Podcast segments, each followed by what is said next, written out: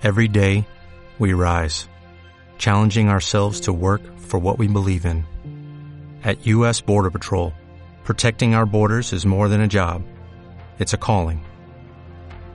Agents answer the call, working together to keep our country and communities safe. If you are ready for a new mission, join U.S. Border Patrol and go beyond. Learn more at cbp.gov/careers.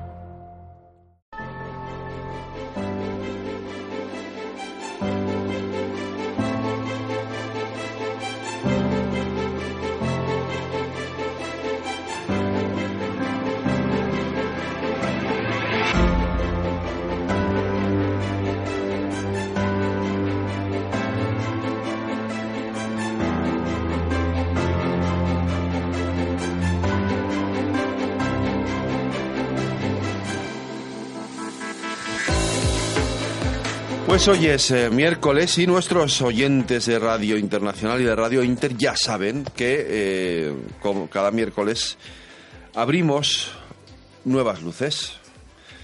A la luz del faro añadimos estas luces en la noche, que es esta sección en la que nos dedicamos un rato a hablar de voluntariado, de solidaridad, de acción social, de cómo entre todos construimos un mundo mejor, también para los más desfavorecidos, para la gente que más lo necesita.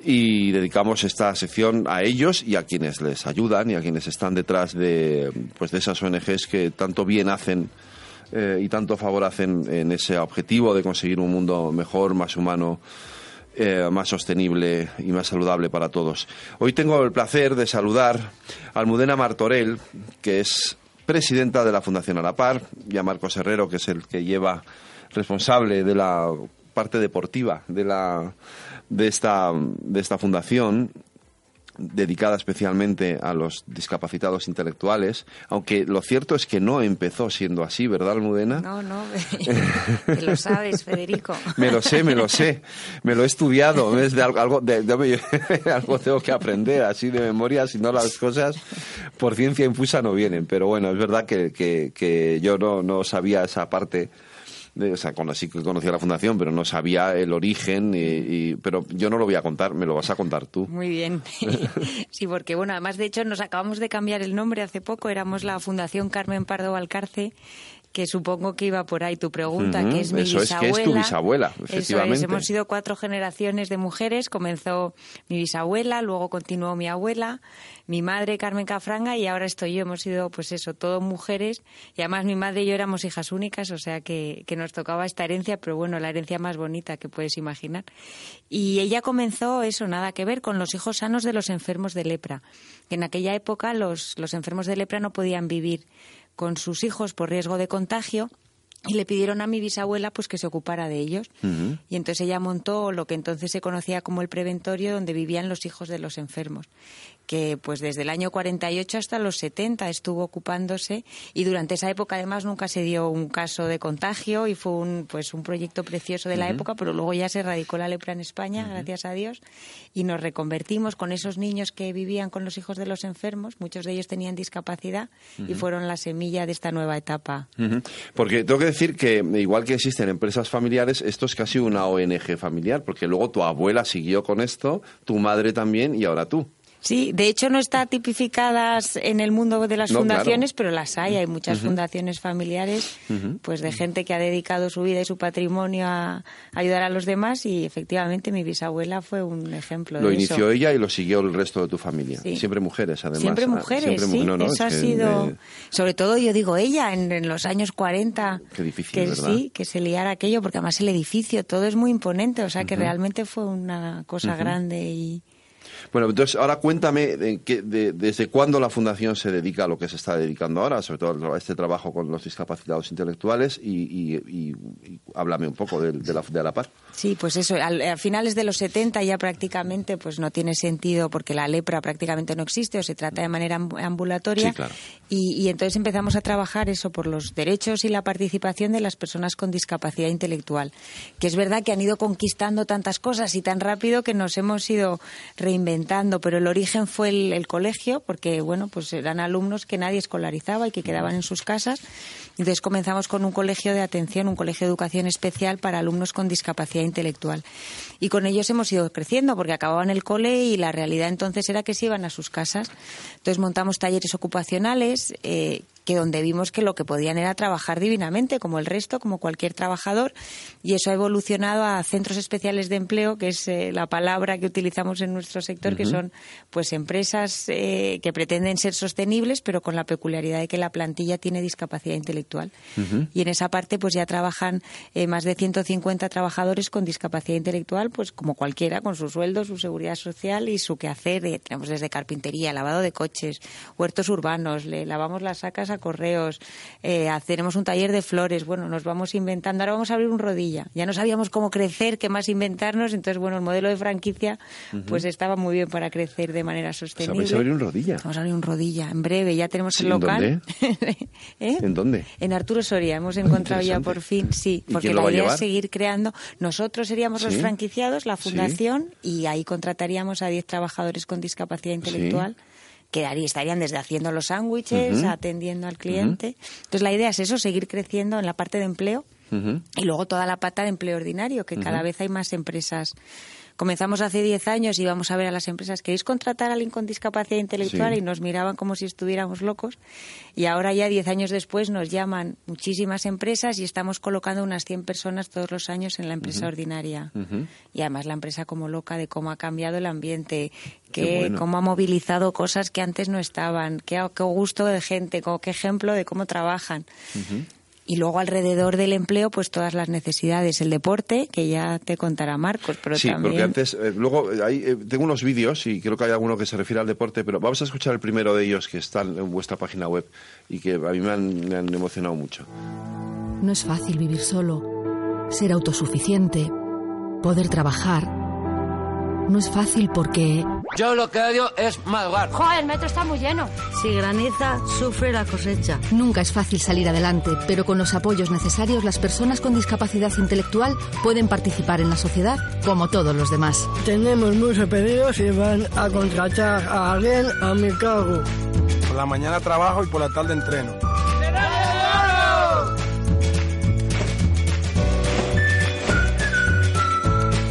70 años con el futuro muy presente. Fundación A la Par.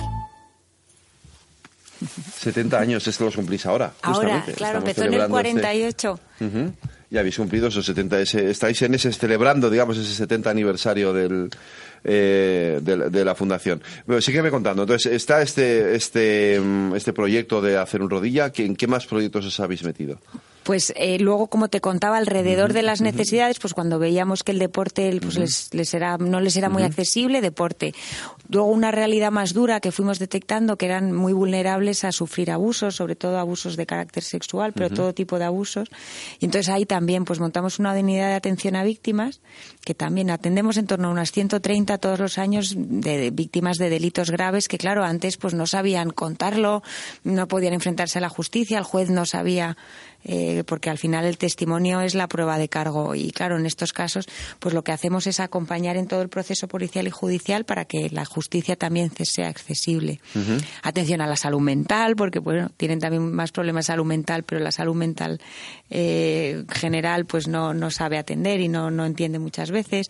Pues así hemos ido creciendo. Allá donde vemos que tienen barreras, pues nos inventamos cosas para atender puentes. A ver, me hablabas antes de los derechos sobre todo también de, de, las personas con discapacidad intelectual.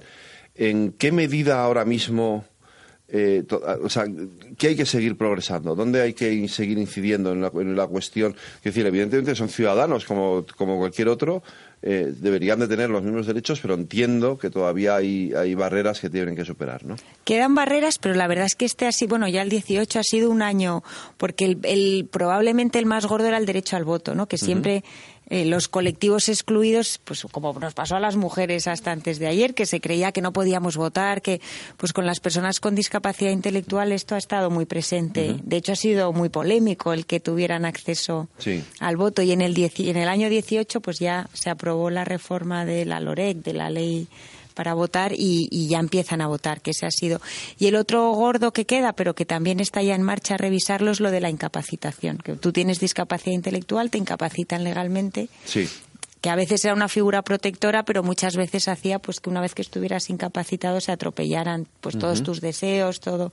Y eso también se está revisando para que se te pueda incapacitar y proteger, pero que tus deseos y tus voluntades se sigan escuchando. Porque vosotros que trabajáis con ellos, ¿hasta qué punto eh, pueden hacer casi, no voy a decir todo, pero casi lo mismo, casi todo lo que hacemos los, que, los demás. El anuncio que habéis puesto pretende un poco simbolizar eso, ¿no? Que siempre hemos mirado desde la pena, pobrecito, yo estoy aquí para ayudarte y el cambio que queremos conseguir es que cuando confías y crees, las personas pueden hacer. De hecho, volviendo al ejemplo de la mujer, si se creía que no podíamos trabajar, que no podíamos estudiar, que no, y a medida que vas conquistando, pues también demuestras. Y si los ojos con los que te mira la sociedad son de no poder, pues no puedes. Entonces, la discapacidad intelectual en eso ha ido a una velocidad increíble conquistando. Bueno, el otro día estábamos con la ministra de Educación que han contratado cuatro becarios que están rindiendo y pues todo eso va cambiando y ahora mismo pueden hacer mucho, pero yo creo que si cambia la mentalidad y la visión, todavía podrán hacer más. Em, ¿Tenéis un colegio de educación especial? Ese es tema peliagudo ahora. ¿Por qué? porque, bueno, hay todo un movimiento que quiere pues cerrar los colegios de educación especial porque se considera que segregan y que, son segregadores, que no son entornos. Ya, pero yo entiendo que, que, son personas que necesitan también una, un tipo de educación muy específica, ¿no? Sí, por supuesto. Y sobre todo que nosotros entendemos que el foco está en que si de verdad no pueden estudiar en la ordinaria, pues atiende a la ordinaria y cambia lo que haya que cambiar, pero no cerrar lo que funciona. Se llama Niño Jesús del Remedio y eh, eh, también es una de las eh, mm, iniciativas de tu bisabuela, de tu bisabuela. entiendo que en principio sería un colegio para para gente para, gente que tenía la lepra y ahora se ha ido transformando en un colegio de educación especial para, para, para discapacitados intelectuales. Eso es justo. Mm. Eh, luego tenéis un centro de día. Sí, este es el que te comentaba para los problemas de salud mental. Que, y un pues, campus. Y campus, sí, ese ya es. eso nos encontrábamos que, claro, nuestros alumnos de educación especial acababan la escolaridad y querían y podían trabajar, pero claro, a los 18 acababan y no existía absolutamente nada para acceder a, otra formación. Entonces, claro, a los 18 cualquiera está verde para trabajar, ¿no?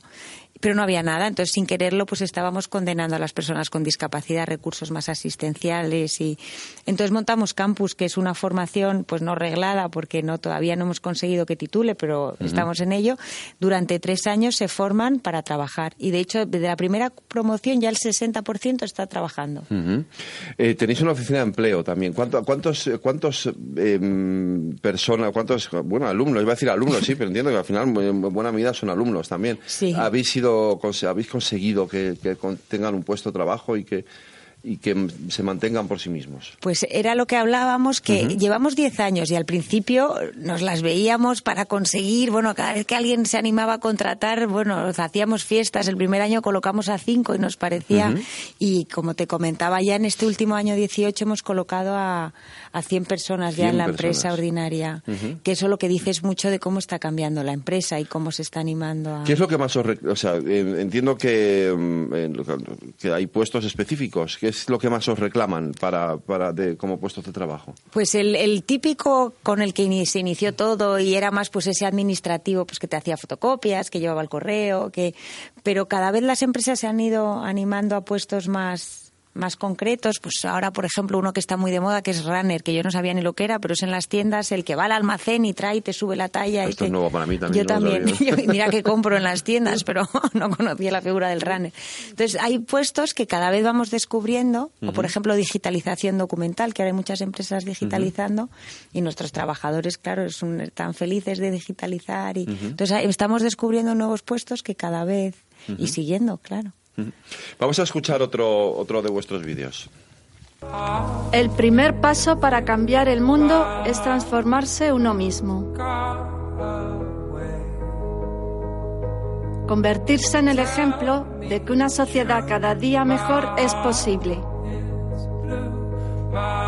Porque cuando las cosas se hacen, se cambian solas. Cuando laves tu coche, celebres un cumpleaños, celebres tu boda, hagas deporte, decores tu casa, cuando quieras darte un capricho o contrates a la persona que necesita tu empresa. Puedes estar haciendo mucho por las personas con discapacidad intelectual. Solo tenemos que hacerlo juntos. Al mismo tiempo. Con las mismas metas. A, la, par. Hoy la Fundación Carmen Paro Valcarce se transforman a la par. Porque los cambios empiezan en nosotros mismos y juntos transformamos la sociedad.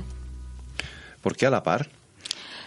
Pues lo de Carmen Pardo Valcarce, yo, mi bisabuela me va a matar, pero es que no había nadie. Nos llamaban Carmen Pardo Bazán, Josefa Valcarce. Los de comunicación me decían, si vas a algo, mete la marca. Y cuando empezaba Fundación Carmen ya me habían cortado porque aquello era larguísimo. Y entonces en el mundo de la discapacidad nos conocían como La Pardo. De Carmen, pues La Pardo. Y de La Pardo, pues el equipo que nos ayudó, pues La Parda, La Par, que conservaba las raíces, pero a la vez simbolizaba algo de ir juntos y... Eh, tenéis un montón de premios. Sí. El último es culpa de, ¿Eh? Marcos, el importante último que No, pero esto me lo va a contar ahora, que vamos a poner otro vídeo, vamos a poner otro otro vídeo también eh, y, y, vamos a hablar del tema deportivo que me interesa mucho.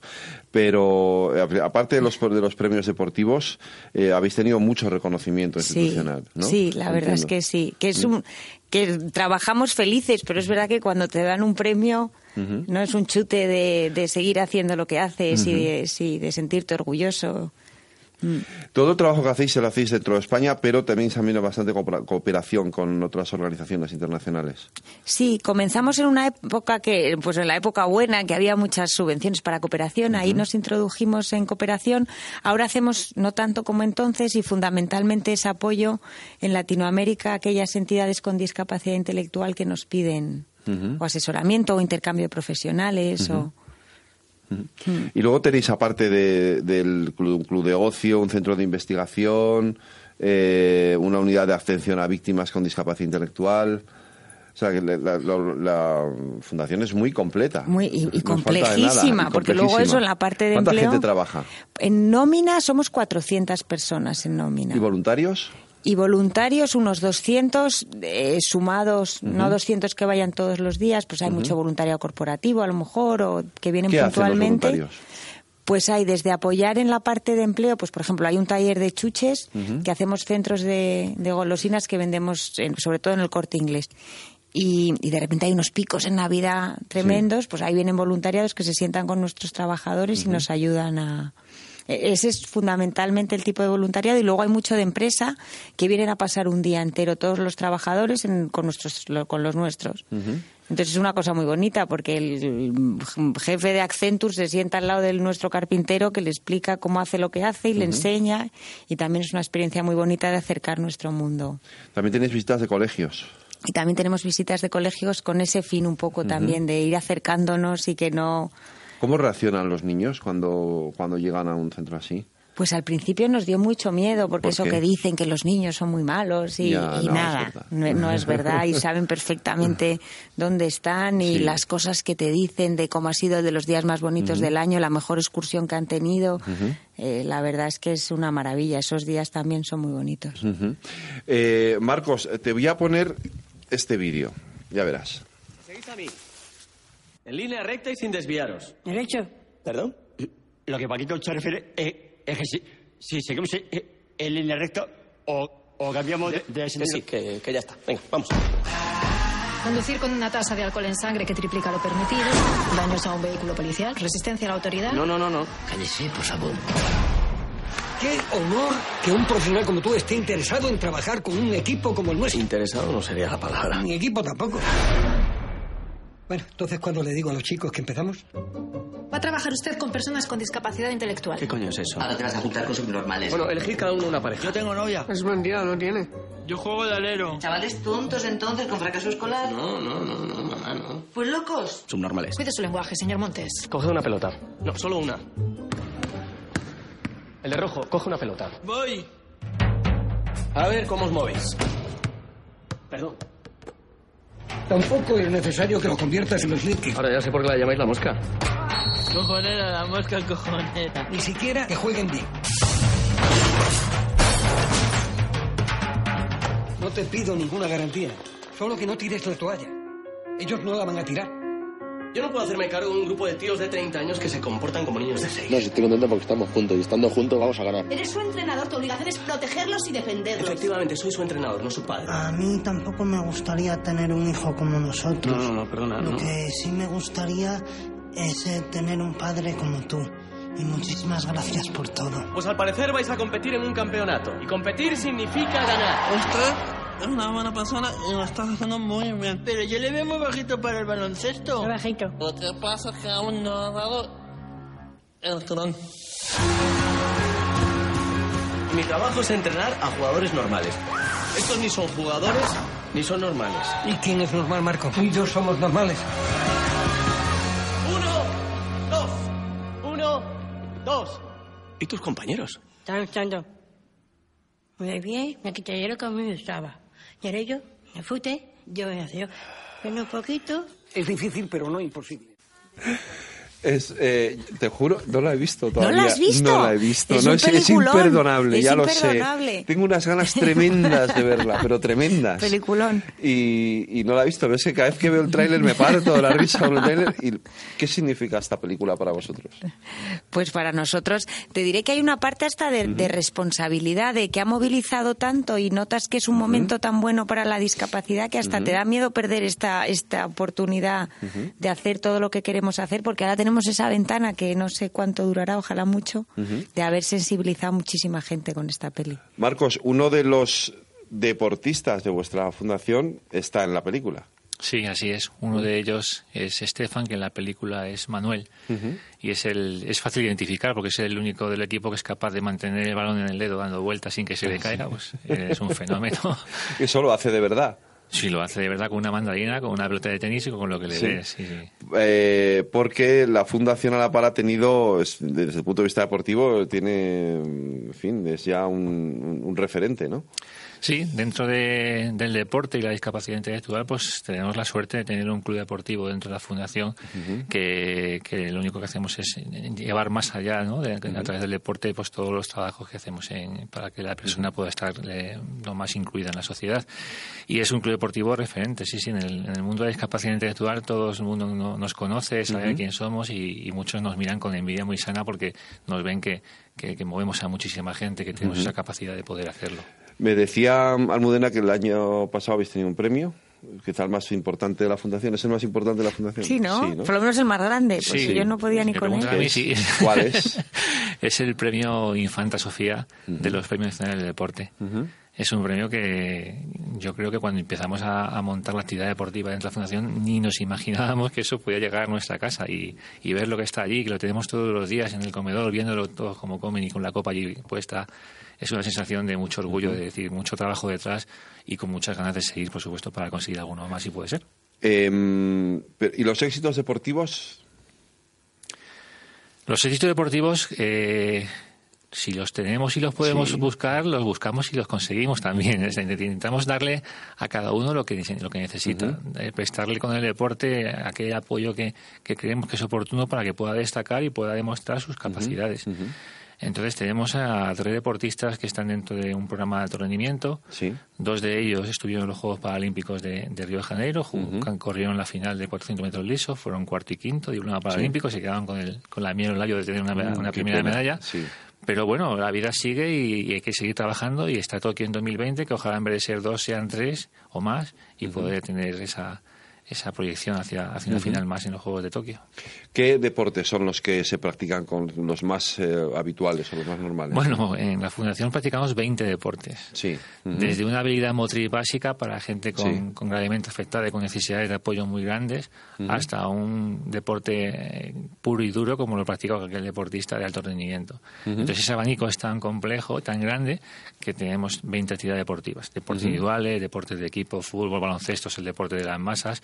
Pero bueno, también tenemos muy buenos golfistas que son campeones de España, tenemos Sí. de pádel, tenis, eh, hacemos eh, tiro con arco, escalada, running, eh, bicicleta, mountain bike, hacemos retos también. Últimamente como como eh, hemos eh, pasado una época de, de, estar prácticamente en todas las actividades deportivas, campeonatos nacionales, incluso internacionales, pues nos pusimos eh, a la marcha de, intentar hacer retos y demostrar, ¿no? Abrir, abrir fronteras y demostrar a la, sociedad que, estos deportistas pues, realmente tienen sangre dentro de su cuerpo y que con el esfuerzo la pueden llevar a, a demostrar que lo pueden conseguir. Entonces nos fuimos a Madrid, de Madrid a Lisboa en bicicleta, el año pasado hicimos la Pilgrim Race eh, Madrid-Santiago en bicicleta y son momentos en los que realmente te pones a igual con ellos en bicicleta y, te das cuenta de que eres uno más dentro del pelotón. ¿Qué es lo más difícil con, un, con ellos a la hora de, un entrenamiento, de, de, empezar con un deporte? ¿Y qué es lo más satisfactorio? O sea, ¿qué es lo, lo que te produce? Cuando, entiendo, bueno, me imagino que serán muchas cosas, pero bueno, ¿qué sería? Qué es, si tuvieras que decir algo que te produce una mayor satisfacción, ¿cuál es? Verles cómo disfrutan haciendo lo que más les gusta. El sentirse útiles y el ver que son capaces de, de, superar esos retos que le pones y que, y que tienen ese punto extra motivador para ellos es, fundamental. Y las familias que están detrás viendo cómo lo consiguen, aún más todavía. Entonces es muy, muy bonito. ¿Y lo más difícil qué es lo que más les cuesta? O sea, a la hora de aprender, de entrenar, de, de practicar un deporte que es... Como a cualquiera de nosotros. Sí, igual. el esfuerzo que hay que hacer y, mm. el, sufrimiento que, que lleva muchas cosas de disciplina, mm. pues eso cuesta y es duro, pero al final entran, entran como los que, como todos los que practican deporte y al final les gusta mucho. Almudena, entiendo que, decir, la fundación eh, eh, está, tiene ya es una organización ya fuerte, potente, consolidada, pero aún así seguís teniendo necesidades, seguís necesitando gentes y voluntarios. Sí, eso siempre, ¿no? Yo creo que todo el sector social, me imagino que a todos los que han pasado por aquí el miércoles, son ilimitados, hay tanto. Más o menos sí. Sí, pero es verdad que tenemos la peculiaridad y la suerte de que tenemos fondos propios y actividades propias que, que, que, consiguen que seamos sostenibles sin depender tanto que eso es verdad que te permite pues eh, reinventarte, meterte en nuevas aventuras, no depender tanto de la administración o de terceros. Y eso la verdad es que en nuestro caso es una suerte. ¿Cuáles son los próximos retos de la Fundación? Pues todo lo de las franquicias, que sí, yo creo que eso es el... Porque al final todo el empleo que hemos creado siempre ha sido en nuestra sede, entonces y la idea de salir a las calles y que la gente, pues eso, bajes a tomar un café y convivas con la discapacidad o pues hemos pensado, pues estamos viendo franquicias también de supermercados, pues para cuando vayas a comprar la leche o el... Pues ir introduciéndonos también y no estar apartados, sino estaría presentes en la comunidad. ¿Tú crees que ha cambiado la percepción de la, de la sociedad hacia la discapacidad intelectual? Yo creo que muchísimo, ¿no? Tú estás de acuerdo, Sí, sí, yo creo que también, pero bueno. Sí, de hecho, cuando le preguntabas a Marcos qué es lo más difícil, yo también creo que es esa mentalidad. Hace 10 años, tu hijo con discapacidad intelectual, pues no le apuntabas a clase de tenis, apuntabas al otro, pero al que tenía discapacidad, ¿no? No le apuntabas. ahora, le apuntas. Sí. Y a lo mejor si le apuntabas era más por la parte terapéutica. Ahora no, ahora porque crees que tiene el mismo derecho que el otro a disfrutar, a pasárselo bien, a tener retos. Eso ha cambiado mucho. Pero queda, queda. Entiendo que sí, que queda mucho por hacer. ¿Dónde pueden localizaros? ¿Qué pueden, qué, eh, alguien que le interese, que quiera colaborar con vosotros, que quiera participar, ser voluntario, incluso pediros trabajo, yo qué sé?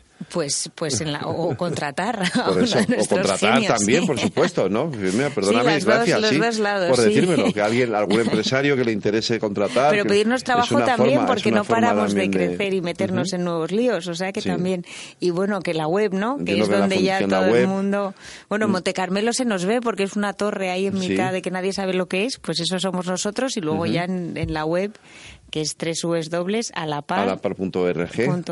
Y ahí tienen toda la documentación, toda la información. Ahí tenemos todo. Pues eh, Marcos, Almudena, a los dos, muchísimas gracias por haber venido y por haber compartido este ratito con nosotros aquí en Luces con la Noche, en Luces en la Noche, en el Faro y a mucho ánimo y, a seguir adelante con este trabajo que es maravilloso. Pues gracias a ti, Federico, por la oportunidad de traer la discapacidad. Nos vemos. Buenas noches.